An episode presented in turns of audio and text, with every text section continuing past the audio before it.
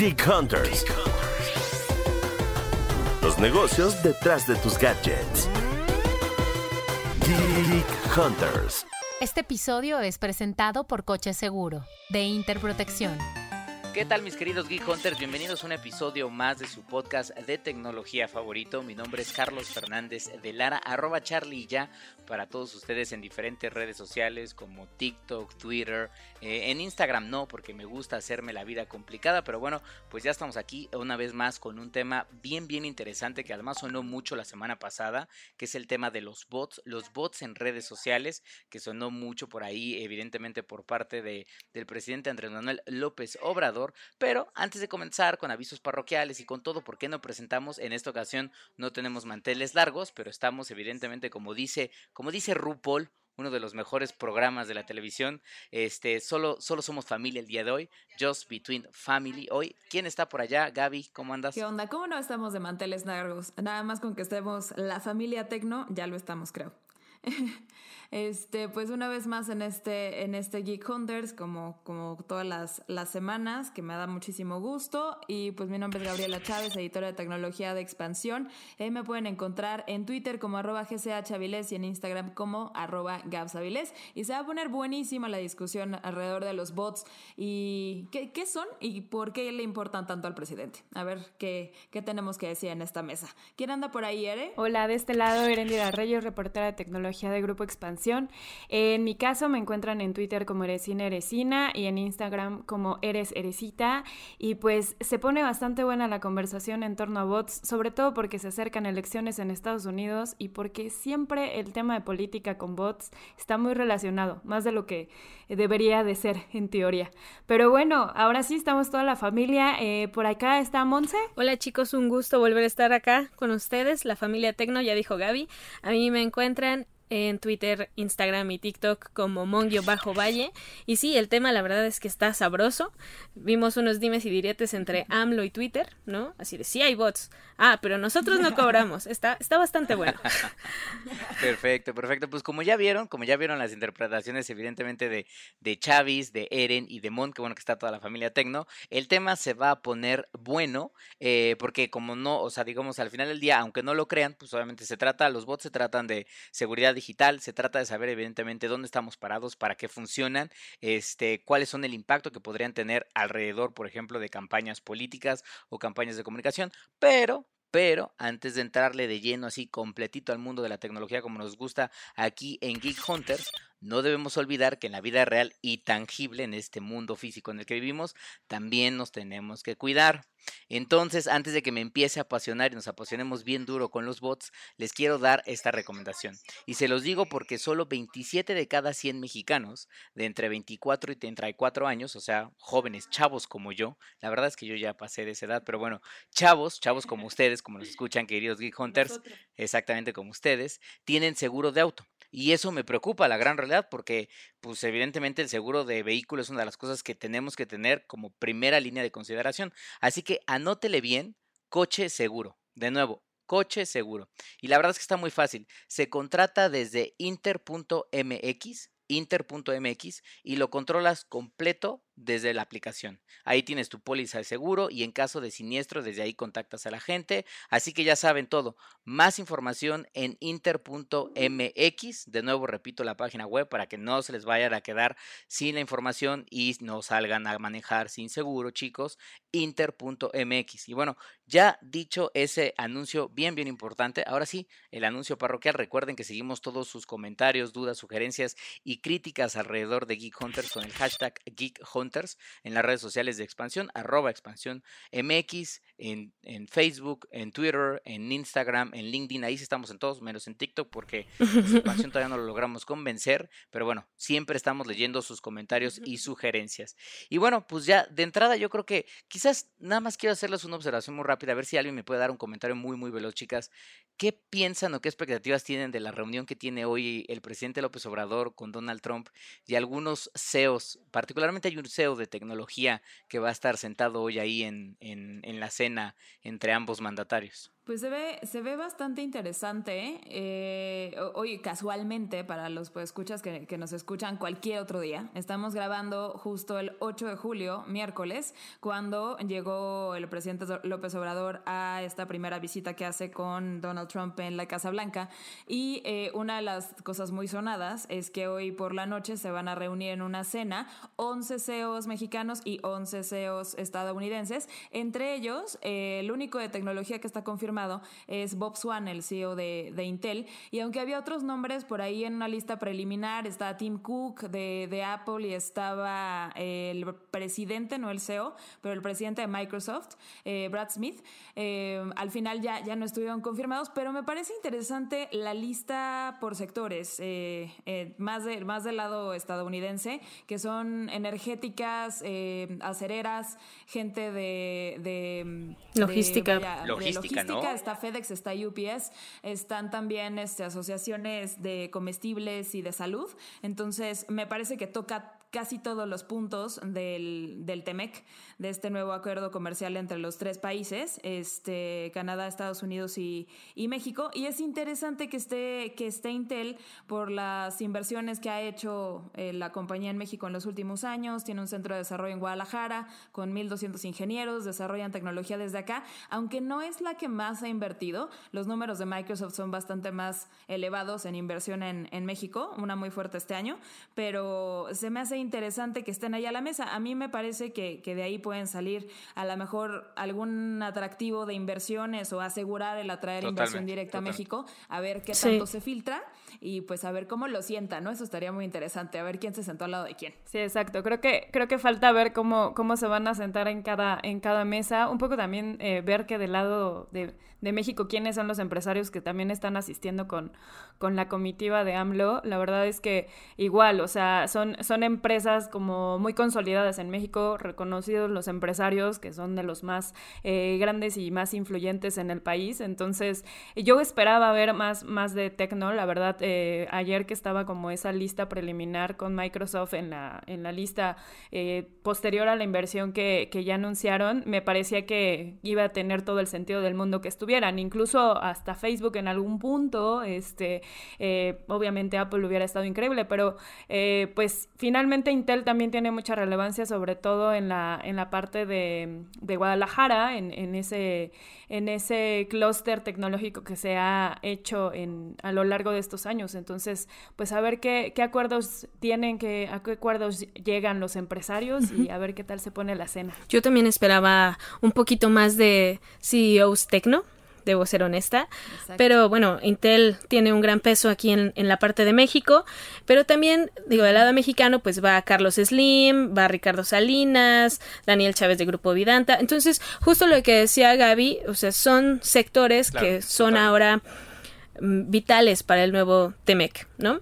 Entonces creo que estará interesante ver esas fotos que, que nos manden de agencias y lo que se pueda filtrar de esa cena. Creo que va a estar bastante interesante la inversión que se puede conseguir esta noche. Totalmente de acuerdo. Que por cierto, hablando de fotos y videos, este ahí vamos a empezar a hacer una serie de tutoriales en Geek Hunters, bueno, en expansión.mx, diagonal, diagonal tecnología, ya lo decía Chavis y Eren hace ratito, de para los reporteros que deciden cubrir este presidencia, pues si van a estar haciendo en vivos, ahí sí les recomendamos seriamente que piensen muy bien uno, que limpien la grasa del lente de atrás antes de empezar a grabar. Por favor. A veces, solo es eso, ¿eh? Grasita que se acumula en el lente. Este, y dos, pues ya se van a hacer todo ese, ese viaje. Nada, les cuesta una inversión en un equipo que tenga, que mínimo grabe a 60 cuadros por segundo para que no se vea como todo gelatinoso el, el, presidente, porque pues eso fue un poco lo que vi en algunos lives este, el, día, el día de hoy. Y pues sí, habrá que Parecía que se, se habían llevado cámaras del C5, parecía, o sea. No, eso ya estaba, o sea, veías el pixel ahí.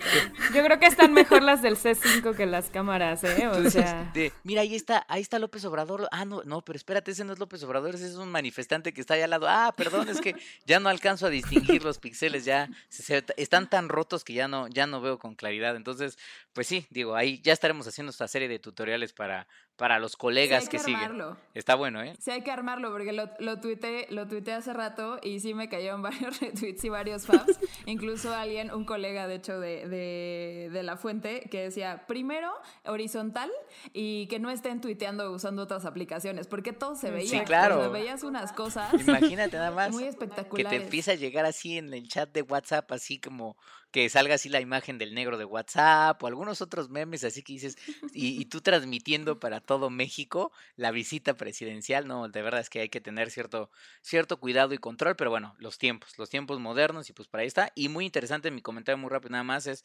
eh, creo que tiene todo el sentido que esté Intel, me llama la atención que no esté Microsoft, que no esté Cisco, que tienen Exacto. inversiones muy fuertes también Sí, en, el, en el país. Este, y la otra que quizás me preocupa un poco es, eh, creo que la lista es bien, bien interesante, pero también es un poco reflejo del México que somos, ¿no? O sea, somos un México, o sea, logística creo que está jugando un papel bien clave en el país por todo lo de comercio electrónico y de distribución, pero veo de nuevo otra vez manufactura y a mí sí me gustaría ver más tecnología, pero sobre todo tecnología de siguiente generación, ¿no? Porque pues estamos hablando de que pues está el debate de cómo transformamos México, de las industrias que ya sabemos que son las industrias que nos han dado eh, valor al Producto Interno Bruto por décadas, pero pues tenemos que empezar a buscar cómo generamos nuevas fuentes de ingresos y yo creo que tecnología es el camino y no estoy viendo no estoy viendo tanto eso. Pero bueno por cierto nada más si quieren checar un poquito de la visión que tiene Intel eh, nuestra querida Chavis pues nada más se sentó a platicar con él en exclusiva hace un par de meses y bueno pues chequenlo está la entrevista completa en expansión.mx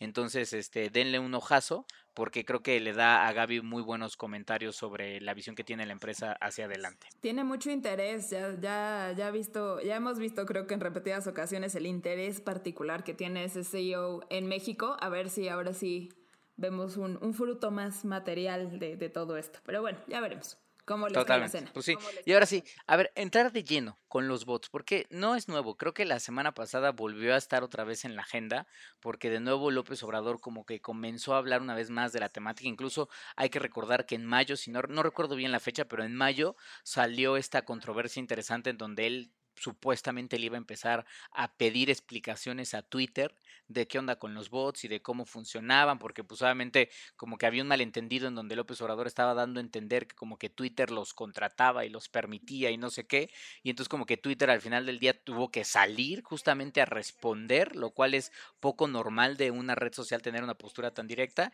y otra vez lo volvemos a ver en la agenda. ¿Qué fue lo que pasó ahí?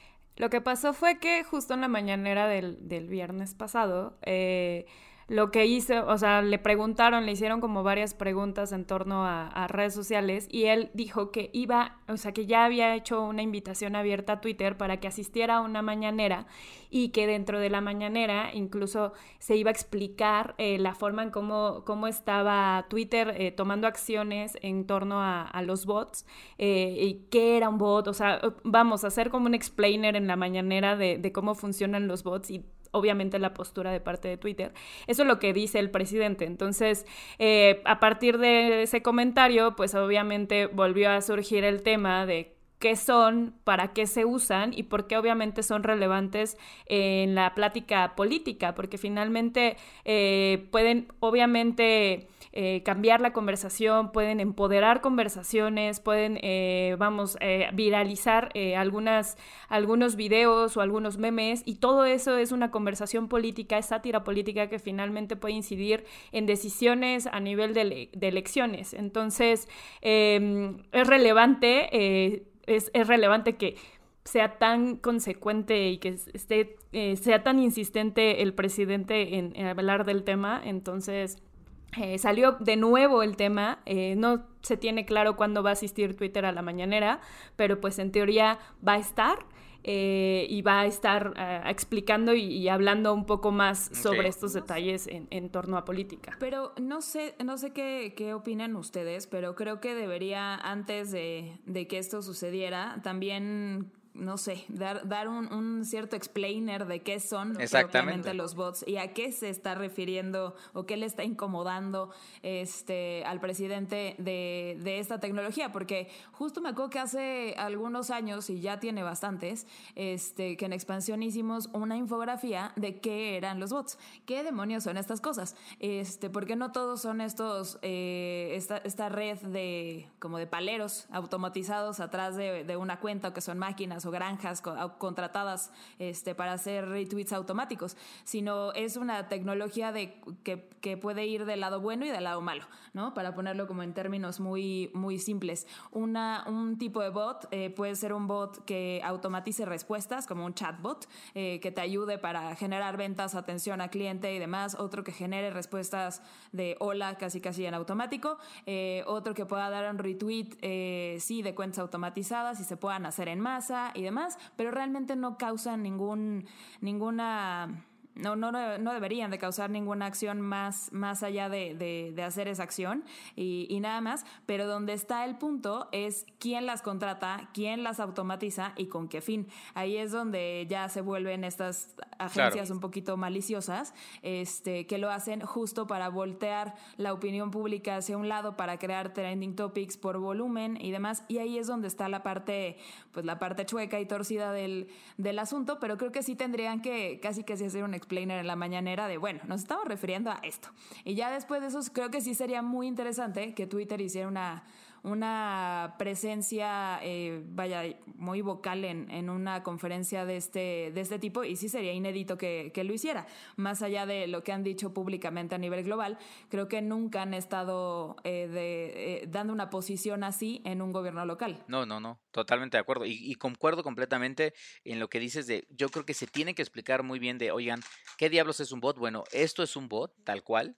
No, como bien decía Gaby, yo creo que hacer el énfasis de, a ver, los bots no son malos por esencia como mucho software, no necesariamente nace para hacer el mal. Hay software que pues al final del día se aprovecha para hacer el mal, que lo pa pasa lo mismo justamente con muchos de los exploits en ciberseguridad, que no necesariamente surgen nada más para hacer el mal, sino que alguien encuentra esa vulnerabilidad y decide aprovecharla, pero no es que haya nacido para eso. Creo que los bots es todavía un ejemplo más concreto en donde tienen una función que puede ser una función muy benéfica, pero también hay gente que la está utilizando para aprovecharla, para, como dices, desinformar, posicionar trends, mover personajes o posicionar, o posicionar ciertas, te ciertas temáticas dentro de, la, dentro de la agenda nacional o internacional. Y yo creo que después Twitter, al menos eso sería algo recomendable en mi parte, que Twitter le diga, ok, señor López Obrador, estos son los bots para usted, la prensa y la gente que está en su gabinete, así funcionan. Ahora, me imagino que usted se refiere particularmente a los bots de inclinación política. Y ojo ahí, hay bots que apoyan que tanto que digamos que tanto apoyan a López Obrador como bots que están en contra de todas las cosas que probablemente menciona el gobierno o la administración federal. Entonces, ojo que los bots también le juegan en beneficio este a los mismos comentarios y comunicaciones de, de presidencia. No, eso no significa, y no estoy diciendo porque no lo podemos detectar, yo no estoy diciendo que presidencia tenga contratados a alguna agencia que esté teniendo bots para posicionar mensajes. Lo que estoy diciendo es que claro que existen y que al existir están funcionando para ambas partes. Yo creo que ahí dependerá mucho, digo, escuchando al señor, eh, no sé si él lo considere como que solo los bots son los que están en su contra. Claro. O sea, porque también podría manejarlo de esa manera, Yo creo ¿no? que él piensa eso, ¿eh? Sí, y por eso están tratando de influir en la opinión pública. Vi un dato de stopfake.org que decía que de todas las cuentas que hay en Twitter a nivel mundial, entre el 5 y el 15% son puros bots.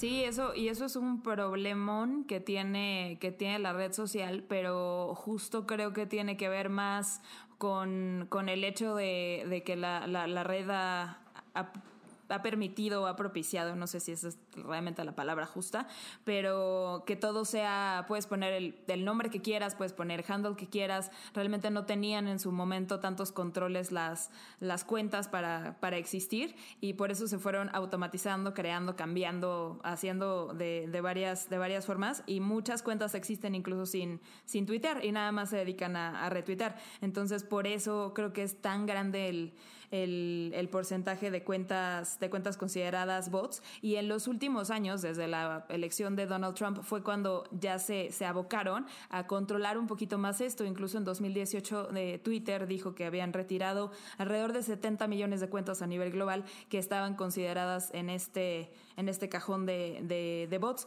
también porque se estaban moviendo demasiados, demasiadas sensibilidades a partir de las elecciones este, en las que Donald Trump ganó y, este, y toda la, la, ola de desinformación y de cuentas falsas que hubo. Pero a ver qué medidas, a mí me, intriga mucho eso, qué medidas locales podrían llegar a tomar, qué nuevas medidas podrían llegar a, tomar también a nivel global eh, en un año electoral y que estamos a unos meses también de las elecciones en Estados Unidos. Sí, digo, no, no es la primera vez que lo hemos visto.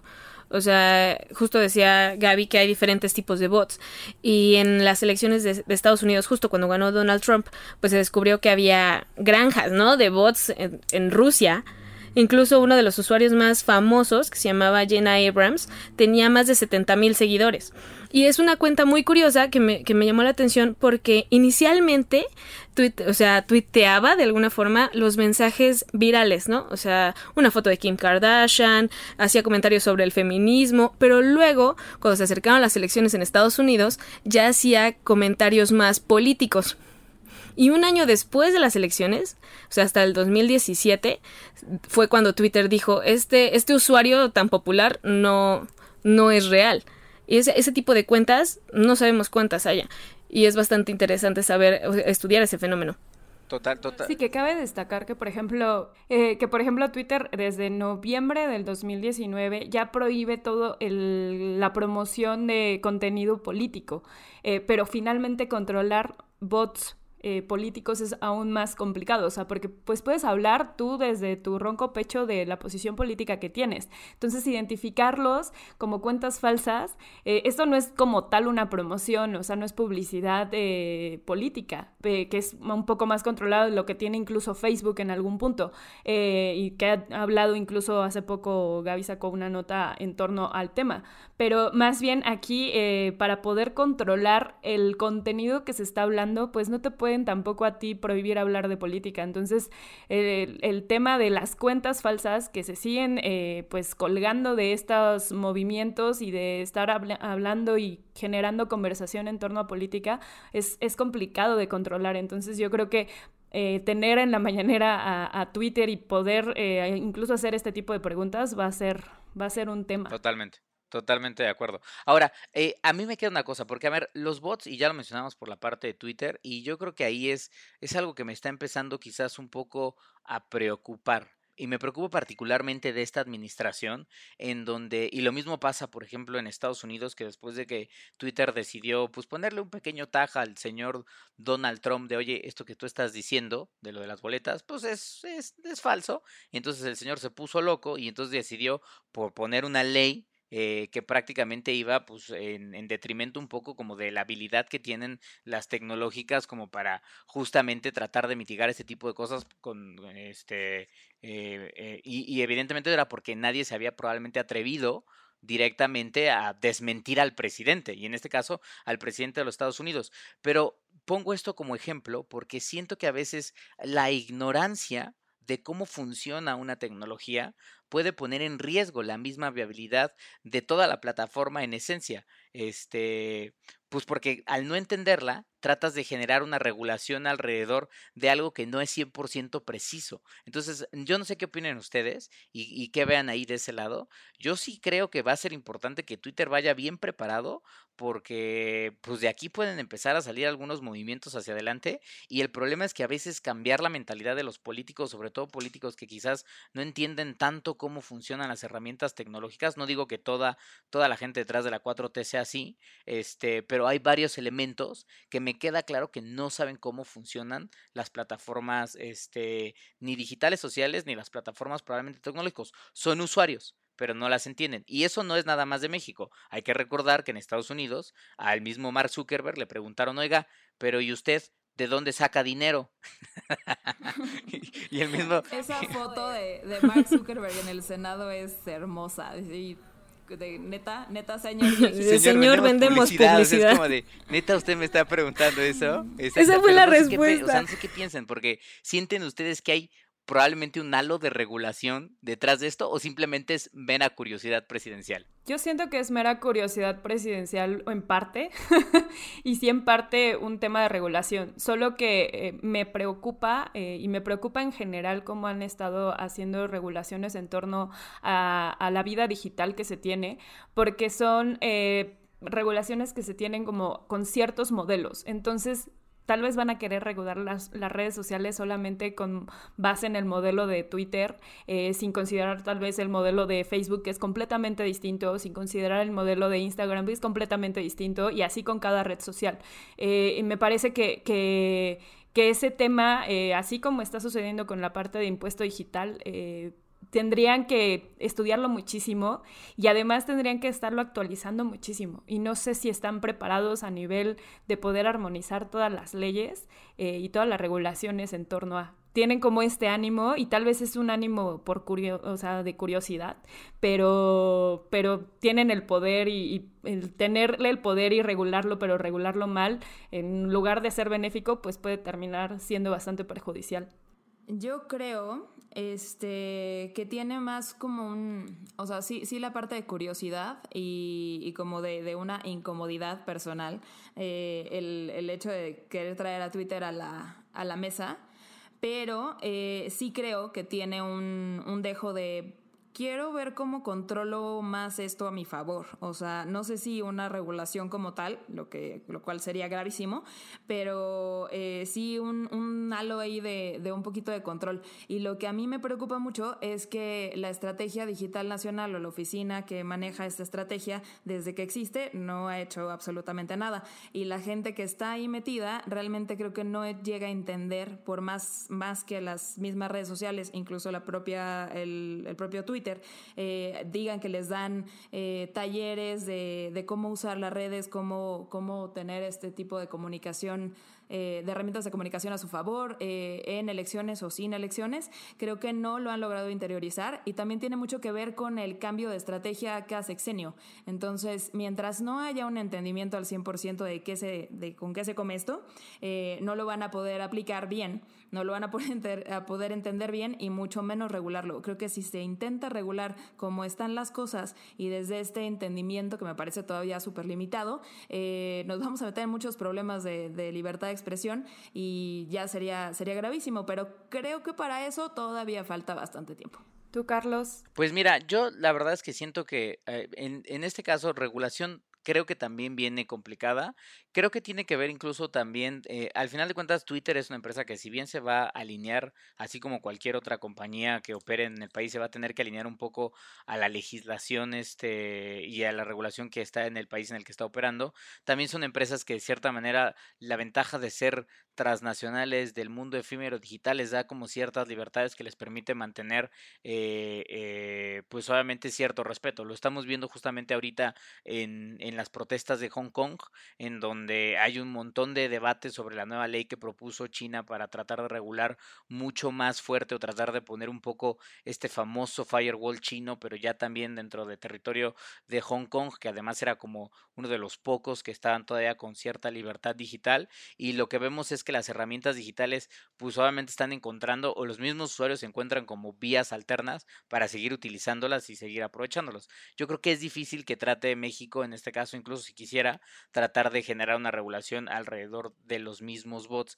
Y yo incluso les diría, yo creo que los bots es algo que siempre va a existir en las redes sociales, o sea, em, no solo porque funcionan, como bien decíamos, para algo, que es positivo, pero como al final de cuentas, y esto me hace un poco referencia al, reportaje que Gaby publicó sobre las fake news, eh, es una industria económica muy rentable. O sea, lo que voy es hacer dinero de, de, de, cuentas bots que se dedican a posicionar personajes o a tumbar o a desinformar o a crear información falsa de otros candidatos.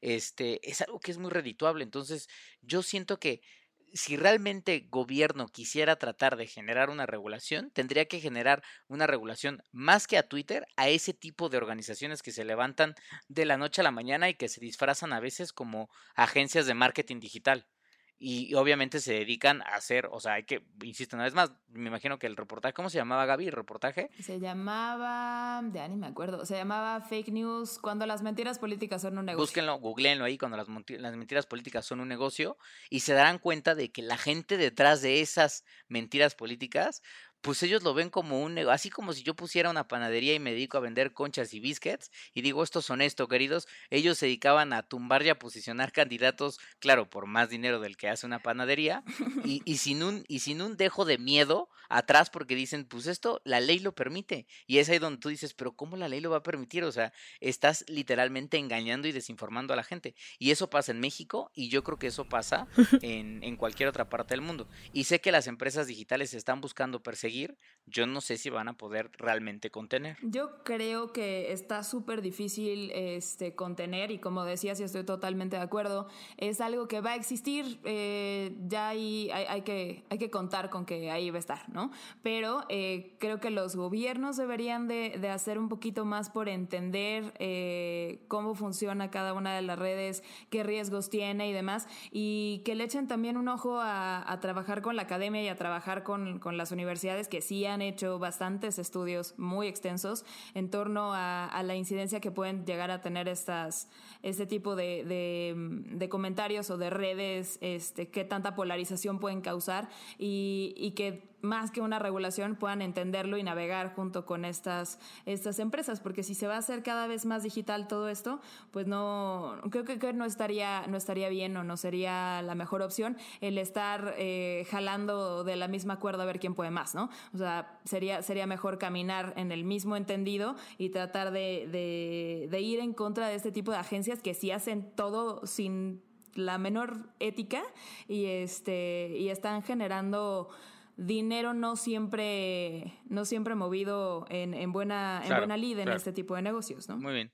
No, no sé, Eren, Mon, algo que tengan que comentar, si están ahí, porque luego la tecnología nos juega malas pasadas y como son temas sensibles, seguramente nos están vigilando desde, desde, desde el CISEN, desde el extinto CISEN y nos desconectan. Desde Washington.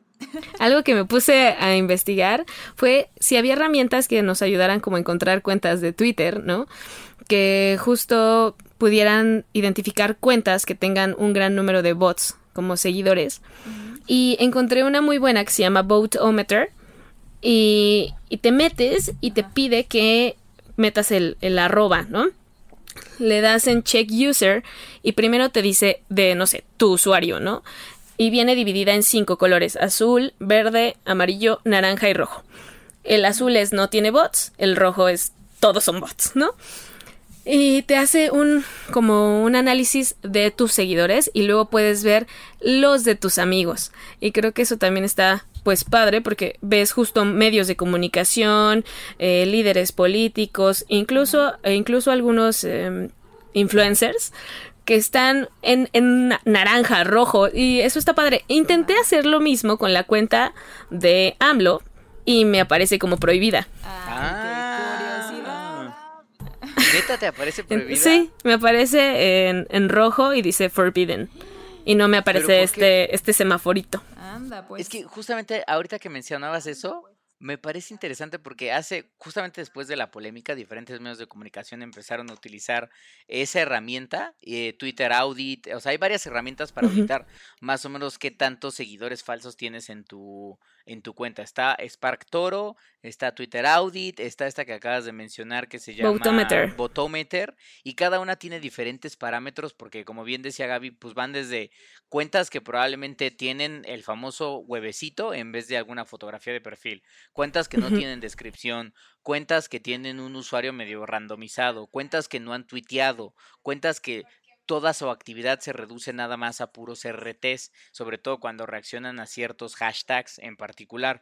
Este, y por ejemplo, eh, Twitter Audit decía, en ese momento cuando sucedió lo de López Obrador, decía que la cuenta de López Obrador, que tiene casi 5 millones de, no, creo que tiene como 7 millones o 6 millones de seguidores, 6, 6 millones, casi 7 millones de seguidores, este, si no mal recuerdo, este, de esos, cuatro Ah, eran sí. reales, o sea, cuatro, casi 5 millones, cuatro novecientos eran, eran seguidores reales, pero la cuenta sí marcaba que tenía una detección de un millón, casi un poquito más de un millón y medio que eran completamente falsos. Este, eso por parte de Twitter Audit. Espartoro, por ejemplo, decía que eh, casi la mitad de sus seguidores, 56.4%, eran falsos. O sea, son diferentes parámetros, no es que ninguna esté realmente acertada. Yo creo que solo Twitter probablemente podría, podría saberlo, pero es algo muy común. O sea, a mí incluso, digo, nada más como referencia, yo no soy una persona que tenga una gran cantidad de seguidores en Twitter particularmente, pero el día de hoy me empezó a seguir Príncipe, príncipe. Sexual. Príncipe Sexual me empezó a seguir dentro de Twitter. Exactamente. Este, que esa es una cuenta que, pues, evidentemente jamás he interactuado con ella. No sé por qué me empezó a seguir, pero pues ya la tengo ahí seguido. Y entras al perfil y se ve claramente que es una cuenta que está particularmente como. O, sea, no es que sea, no es que necesariamente sea falsa, pero está automatizada, altamente sexualizada, diría yo.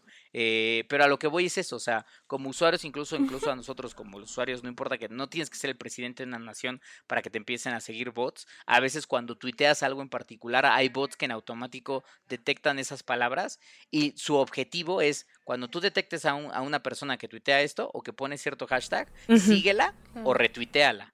Este, o mándale este otro mensaje como complemento y respuesta de su tweet. Entonces creo que eso es algo muy común que además eh, pues no, no, y además se presta muchísimo en, en plataformas como, como Twitter. Ya ni mencionar Instagram, que también está llena de bots, por cierto, eh, porque Twitter no es la única que padece de esto. Sí, totalmente. No, aviso. todas las redes sociales tienen, tienen problemas de cuentas falsas. O sea, creo, no soy tan asidua a TikTok, pero seguramente en TikTok también hay muchísimas cuentas falsas. Eh, y obviamente en Instagram. O sea, en Instagram hay muchísimos seguidores. Creo que el filtro que tiene, por ejemplo, de que no te pueden mandar mensaje cualquier persona y sobre todo si no te siguen, es, es bueno. Eh, obviamente también ya todas las redes sociales han puesto muchísimas restricciones, incluyendo obviamente Twitter, incluyendo Facebook, incluyendo Instagram, para que justo tanto estos discursos que pueden eh, prestarse a hacer discursos de odio, que puedan prestarse a, hacer discursos eh, muy radicales, eh, se queden controlados y no, no se viralicen tanto, que ese es uno de los controles que han tenido que tener las empresas de cara a que, pues, obviamente, tanto en elecciones como en conversaciones muy polémicas, eh, pues han, han estado en el, en el ojo del huracán por, por no tener ese control o estos filtros. Yo creo que cada vez los van a tener que tener más y ahorita estaba revisando eh, más allá de las herramientas que, que Monse y, y- Carlos mencionaban para, para ver qué tantos bots tiene una cuenta. Eh, estaba revisando el estudio que publicó Signalab que está bastante bueno, pues escuchas, denle un, un ojo, eh, que también ya se retomó en la mañanera y demás. Este, pero menciona algunas cosas interesantes de cómo detectar una cuenta eh, hacer un análisis de, de una cuenta cuando puede tener este puede ser considerada un bot y cosas en las que se tiene uno que fijar de manera como muy general. Pero la fecha de creación de la cuenta el número de seguidores la descripción la foto y un dato que me pareció súper interesante es que en promedio, si se hacen más de 200 publicaciones, RTs, FABs y demás tipos de interacciones, pero más de 200 en un máximo de dos días, es otro indicativo de que tiene un patrón atípico de difusión de contenidos. Entonces, nada más ahí como para, para tener un rango de, de qué sí puede ser considerado un bot. Totalmente. Que además eso es importante, digo, no porque que te siga un bot es completamente malo, pero bueno, pues para que lo tengan en cuenta, ¿no? Y también para que de repente es muy común que si ven alguna cuenta bot que está roteando alguna información, pues tengan un poco más de consideración a ver si realmente la información viene fidedigna, porque podría estar siendo este impulsada por, por parte de las redes bots. Entonces, el tema está interesante, seguramente vamos a estar muy pendientes a ver qué es lo que sucede en la famosa mañanera. Eh, también hacemos una invitación cordial a los amigos de Twitter México que se tomen un café Geek Hunters con nosotros para platicar de este tema y seguramente algunos otros que está pasando actualmente en la red social aquí en México. Y pues algo más, chicas, algo que nos quede en el tintero para alrededor de, de la parte de los bots. Yo quiero poner mi empresa de bots para posicionar, no sé, como, como este concepto de que los videojuegos son un arte, porque ya que ustedes no me quisieron hacer caso, Hay mucha hay gente que sí los considera, hay mucha Yo lo gente sé, que sí los yo lo sé. considera. pero puede haber más gente, puede haber más gente. Este, pero bueno, algo que quede del tema de los bots, algo que, que se haya quedado en el Pues tintero. yo creo que, eh, bueno, hablar mucho justo de, de los bots en, en torno a que no solamente en redes sociales son perjudiciales, también hay bots eh, o softwares que, que se utilizan muchísimo eh, ahorita para publicidad y que tienen ahí como eh, dentro de las mismas redes sociales se ayudan muchísimo a, también a- al rollo de la conversación y de empoderar conversaciones. Entonces, no solamente es una regulación también en torno a política, sino que creo que las empresas también tienen como este, esta deuda eh, también en la parte de, publicidad que tienen que trabajar. Eh, había un, estudio que hace AppsFlyer que justo decía que había un 40% en subida de este tipo de bots en redes sociales en las, eh, a finales del 2019. Entonces me parece que, que es algo que puede crecer y que pues pueden dejar de controlar. Entonces, así como en política, sucede en muchas otras, en muchas otras áreas, entonces hay que, hay que tener el, el lente en este tipo de, de fenómenos. Eh, yo solo quisiera decir en torno a este, este tema de los bots que para mí me, me genera muchísima expectativa. O sea, de verdad yo sí voy a estar cada vez que se acerque más el, el tiempo a, a las elecciones en Estados Unidos eh, con mi bote de palomitas viendo cómo esto crece y, este, y se hace una discusión cada vez más eh, de, de un tono más, más elevado entre las tecnológicas y el gobierno y, y a ver de dónde se van a sacar ahora la incidencia de qué país o si va a volver a ser Rusia y cómo lo van a, a controlar, porque es un tema que creo que sí incide, aunque, aunque en su momento decían que no movía el, el ritmo del, del electorado, yo creo que sí, y sí puede cambiar eh, los números en cuanto a opinión pública, y, y sí es algo que se puede salir de las manos si no se le, se le toca como un tema, un tema serio y todo el mundo se pone a, a trabajar como bajo la misma línea y no, no, en, no tratando de ver quién, quién se impone, ¿no? Entonces creo que la discusión se va a poner sabrosa y sí es algo, algo que en, en política este año va, va a tener mucho, va a dar mucho de qué hablar y va a tener mucho que ver.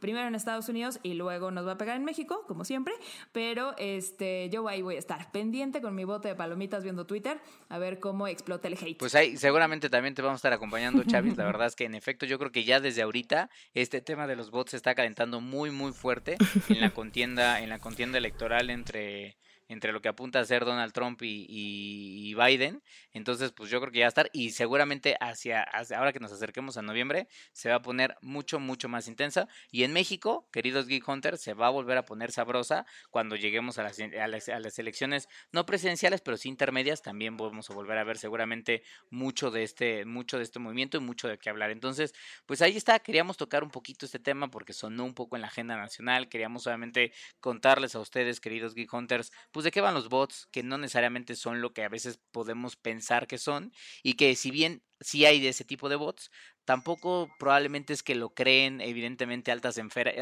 esferas dentro de Twitter, o sea, no es que Twitter tenga un departamento de construye bots contra X o Y persona, ojalá yo quisiera trabajar en uno de ellos, No. este, pero no, no, no va tanto por ahí. Sin embargo, sí hay personas que aprovechan justamente las plataformas digitales para crear este tipo de herramientas a fin de posicionar de manera positiva o de manera negativa. Entonces, pues no queríamos no, no tocar el tema, vamos a estar muy pendientes y de nuevo espera, recuerda espera. El Demagorgon nos devolvió a Monse, creo que ya nos escucha. Mon, Mon, Ya- ¿estás ahí? ya Ah, Mon, volví. El algo int- con lo que quieras sí, el internet que va y viene. pues nada, ya lo decía Gaby, yo creo que es importante seguir esta discusión. Justo vienen las elecciones intermedias, ¿no? Y, y mejor ahora que Andrés Manuel tiene la disposición de aclarar, pues, que se transparente quiénes son estas personas físicas, morales, empresarios, corporaciones o la mafia del poder que está quizá detrás de estos bots. Ya lo dijo él en la mañanera, quiero saber quién pompó, quién está pagando estas cosas y quién se está beneficiando. Creo que es una discusión que, que va a dar para largo y que, bueno, que Twitter esté abierto a participar y, y que quiera asistir a pues aclarar este tipo de, de cosas es bastante valioso porque habla también de una transparencia de la red social Y, y bueno, pues vamos a seguir este tema bastante de cerca. Perfecto. Ahí pues- vamos a estar. Pues ahí lo Pues tienen, listo. ahí vamos a estar. Pues listo, queridos Geek Hunters, gracias por acompañarnos en este episodio eh, con toda esta información de tecnología. No se les olvide, estamos cada semana con ustedes los jueves, este, con toda la información tecno y siempre leyendo sus comentarios con el hashtag Geek Hunters en las redes de expansión, arroba expansión MX, prácticamente en todas las plataformas digitales. Y sigan toda la cobertura que hace Chaps y el equipo de tecnología Eren y Mon todos los días para ustedes en expansión.mx diagonal tecnología. Nos vemos la próxima semana, cuídensenos mucho y pues aquí los Ahí nos esperamos. escuchamos. Bye. Bye. Bye. Este episodio fue presentado por Coche Seguro, de Interprotección. Geek Hunters. Los negocios detrás de tus gadgets. Geek Hunters.